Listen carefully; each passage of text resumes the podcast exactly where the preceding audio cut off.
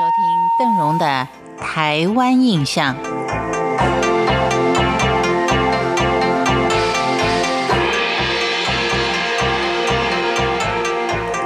在先前的节目当中，邓荣也为您介绍过胶纸陶这项艺术产业，在台湾也风光了将近有一百年的历史。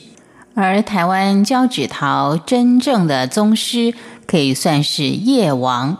叶王的父亲叶清月是以制陶为业的，从小叶王耳濡目染，年少的时候。又曾经向广东陶师习艺，以及施釉技法，天分再加上对釉药的灵活运用，逐渐发展出叶王特有的台湾风土特色。叶王在弱冠之年，也就是二十岁左右，就主持了嘉义城隍庙的装修工程。在一八四五年前后，一直到一八七四年间，可以说是叶王最活跃的时期。而目前，由于老师傅的凋零，胶纸陶可能真的要到博物馆里面才看得到。好在在嘉义就设立了一个胶纸陶博物馆，这也是台湾第一座以胶纸陶为主题而设立的博物馆。是在两千年正式开馆启用，全馆里头有三百多平，分别是以胶纸陶之美、胶纸陶探源、跟胶纸陶与建筑装饰，还有胶纸陶的创作、现代艺术区、特展区，分为六个主题区，分别来介绍胶纸陶的相关知识。我们可以先从胶纸陶的探源看起。他介绍了叶王的生平、创作传奇跟行脚，也介绍了重要胶纸陶作品的分布跟遗存的状况，以及胶纸陶的源流。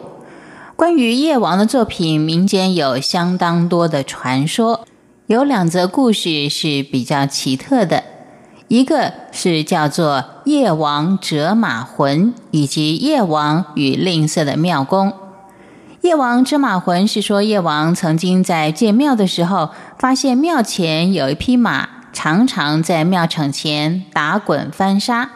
叶王就仔细观察马匹的神情动态，将马匹的神韵塑造在胶纸陶的墙壁上。结果，叶王为所塑的马匹点睛的时候，马匹竟然撞壁于庙前。于是众人就传扬叶王的塑马技术是相当精湛，而有叶王折马魂的传说。至于叶王与吝啬的庙公，则是叙述叶王到城隍庙建庙的时候，遇到一位非常吝啬的庙公。叶王看在眼里，十分不平，就把庙公做成劳苦的力士，将他立于溪头。庙附近的居民看到这个情况，纷纷的指笑庙公，可见叶王塑像是在生活中随机取材的。在馆里面还有一面叫斗墙，是模仿昔日新建庙宇的一个习俗而建的。过去建庙的时候，通常会将庙分成两边，分别聘请不同派别的匠师来施作。让匠师可以借此表现自己的技艺，这样的形式被称之为对场，或是分聘不同匠师施作不同的殿阁，称之为斗艺。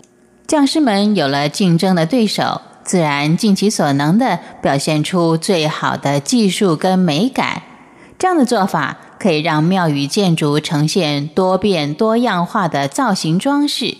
有了胶纸陶艺术博物馆，一定也会有推广这项艺术的教室。透过了儿童的创作、陶艺教室等等，推动胶纸陶艺术的传承以及普及，让这项优美的民间艺术能够继续的发扬光大。以上就是今天邓荣在节目当中为您介绍的嘉义胶纸陶博物馆。感谢您的收听，我们下回见。